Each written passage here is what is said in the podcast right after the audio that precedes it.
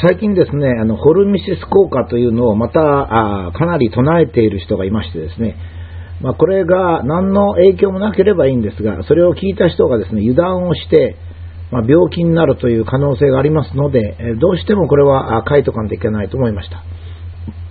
放射線の被曝にはホルミシス効果というのがあると言われておりまして、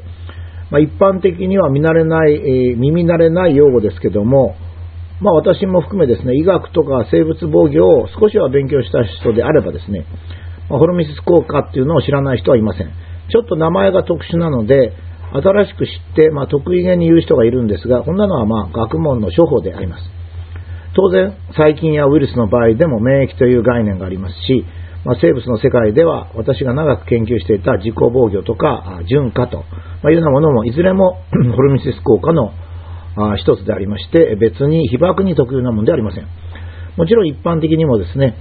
無菌状態で生活すると病気になるとか、それから細菌の多い川で沐浴していると下痢になるならなくなるとかいったことは誰でも知っておりまして、これはみんな生物は外からの攻撃を継続的に受けているとですね、体内にその防御系ができるわけです。これがあのホルミシス効果ですね。ですから私があるテレビで、ホルミシス効果は当然ですよと言ったらですね、悪意の人がいますからね、この世の中で悪意の人がいなければ、まあ、いいっちゃいいし、あまりすっきりしすぎていけないかもしれませんが、武田の裏切り というふうに書いていたんですが、えー、全く誠実味のない人ですね、放射線が危険だから体内に防御系ができ、それがホルミシス効果なんですから、えー、放射線が危険であるということとホルミシス効果があるということはイコールですからですね、えー、私が放射線は体に害があると言って、ホルミス効果があるというと、それをもってですね、武田の裏切りと書くような人がいるとですね、それはお母さんもみんな迷いますから、まあその人がもう どうしようもない人だったらしょうがないんですが、もしちゃんとした人だったら考え直してほしいと思います。さて、被爆の限度を1年1ミリシーベルトと決定したのはですね、ホルミセス効果をよく知っている日本の専門家集団でありました。もちろん、従ってホルミス効果は1年1ミリシートシーベルトの中に入っております。しかし、研究と議論の結果ですね、まあ、被爆による被害は交通事故並みに抑えようということで、1年1ミリシーベルトの限度が決まりました。えー、現在では国立がんセンターでもですね、10万人に6.6人が、まあ、死ぬかそれと同程度の打撃、つまり致命的発がんか重篤な遺伝性疾患になるとしておりまして、これを日本人全体に、えー、当てはめますと、1年に8000人にの犠牲者になります。えー、交通事故死が5000人ですから、おおよそ原発の事故などで国民が被害を受ける限度を交通事故並みとしたわけですね。それでもお母さんにしてみれば、まあ、交通事故が2倍になるということなので、それでも原発なんかやるの？というふうに起こるかもしれません。えー、っと、あの、日本人全体の場合8000人っていうんだから、福島県だけじゃないかって言うんですけど、福島に住んでる人はですね、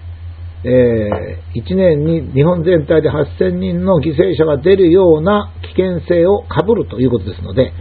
えー、危険性としては、まあ、1年、日本全体で1年に8000人、交通事故は5000人とか1万人というのと同等に考えていいわけですね。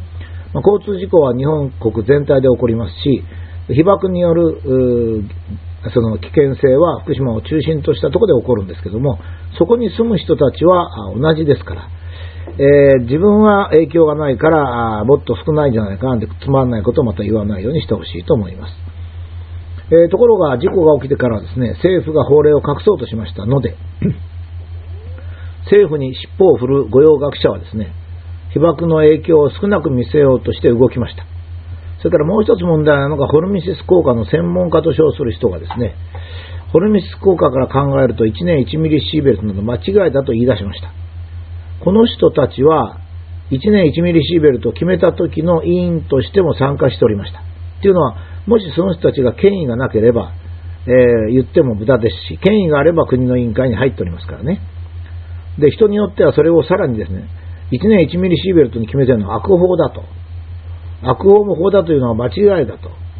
いうところまでですね、話が発展しております。日本人の被爆限度っていうのはですね、日本の専門家が集まりまして、まあ今、100ミリとか言っている山下っていう石もそうなんですが、えー、全員が入ってたわけですよ。えー、私はですね、委員会にちょっと出たことあるんですが、えー、そこでですね、1、2年 1, ミリシーベルト絶対守らんといかんっつって主張した人がですね、事故の後突然20ミリとか100ミリというには本当がっかりしましたですね。いずれにしても研究と議論を重ね、日本国民のためにの健康を守るために慎重に決められたものです。で、その最初の適用例が不幸にも福島原発事故になったわけです。えー、規則を決めて、その最初に適用するときに、自分が決めた規則を破ろうとしてるわけですから。それじゃ何のために 規則決めたのか。何のために委員会であんなに強く言ってたのか。それはもうわかりますよ。その時は世間が被爆は怖いから少なくしろと言ってたから、格好をつけてそう言ったんですね。今度福島原発事故が起こって、福島の人を助けられないと見るや、20ミリ、100ミリと言い出したわけですから、まあ、それはよくわかってますけど、それでもあなた学者ですかと言いたくなっちゃうんですね。規制を決めるときからホルミシス効果が大きいという学者もいましたが、採用されなかっただけですね。採用されなかったって議論の上げこのくらいじゃないかってなったわけですね。それを事故が起こって、被爆事故が起こってですね、多くの人が被爆している最中に社会に発信した場合ですね、もしも福島県に病気の人が出たら、これは犯罪です。これはイタリアの地震予知と同じですね。つまり、ホルムシス効果を唱えて1年1ミリシーベルト以上の被爆を容認する発言発言をした学者はですね、法令に背いて危険を煽ったわけですから、甲状腺がんなどの被害者には金銭的な保障も必要であります。もうすでに50人出てますから、早速、その人たちに救助の手を自分たちが悪かったと。自分たちが大丈夫だなんつったからあなたにこんなことになったっつって謝る必要がありますし、具体的な救助策もしなきゃいけないでしょう。え学者はですね、学問の自由を持っておりますが、これは内的、精神的なものだけで、実行力を持ってはいけません。だから人に呼びかけたりしてはいけません。国会の委員会で発言したり、え一般大衆に対して法令を破ってもいいというようなことを言ってはですね、それは責任があります。だから1年1ミリシーベルト以上の被爆が大丈夫だと国民に言った人は、病気が出たら責任を取るという覚悟で今後もやってもらいたい。えー、それで皆さんが油断しますからね、その人が権威があればあるほど、えー、余計に、え、力を持ちますから。え東大の先生でそういうこと言ってる人いますから、即刻体感してもらいたいと私は思います。え安楽、つまり安楽死を研究するの、学問の医療の世界で安楽死を研究するのは学問の自由で問題ないんですが、患者に具体的に安楽死を施すと犯罪になります。これと同じですね。だからこんな単純な理屈を理解できない人はもう学問やめてもらった方がいいんじゃないかと思うんですよね。で、最後にこれは法令の問題ですので学問の問題じゃありませんが、一応学問的にはどうだろうかということを思っておられる方がおるでしょうから、そこに対してちょっと説明をしておきますと、被爆の程度と病気の関係は分かっていないんですよ。つまり学説があってですね、1000倍も違うんですね。だから、あの、これはどうやって決めるかって難しいんですね。学問というのはですね、全体にも訳がわかんない時期と、学説が対立する時期と、真実が分かった時期の3つの時期がありまして、被爆と健康の問題は学説が対立している時期に当たるんですよ。で、学説が対立している時には学者はですね、それがよく分かってないと、ま、いうことを理解して自制する必要があるんですよ。で、もちろん学会の中ではガンガン議論していいんですが、一般人に言うときにはですね、必ず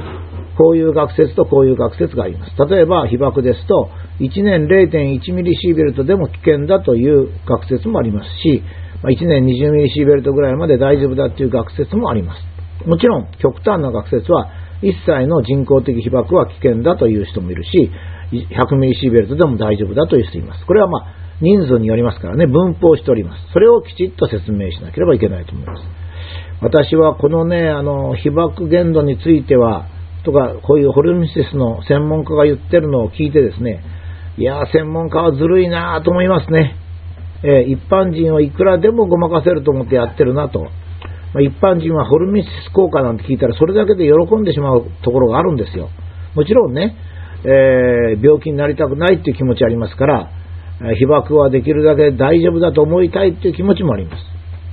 そこに付け入って言ってるわけですけども、しかし、国の委員会で今まで学会とか委員会で散々議論して、みんなで1年1ミリシーベルトを決めてきたわけですから。それをね、ずるいなと思いますね。ちょっとやや私は科学者としてはちょっとがっかりしました。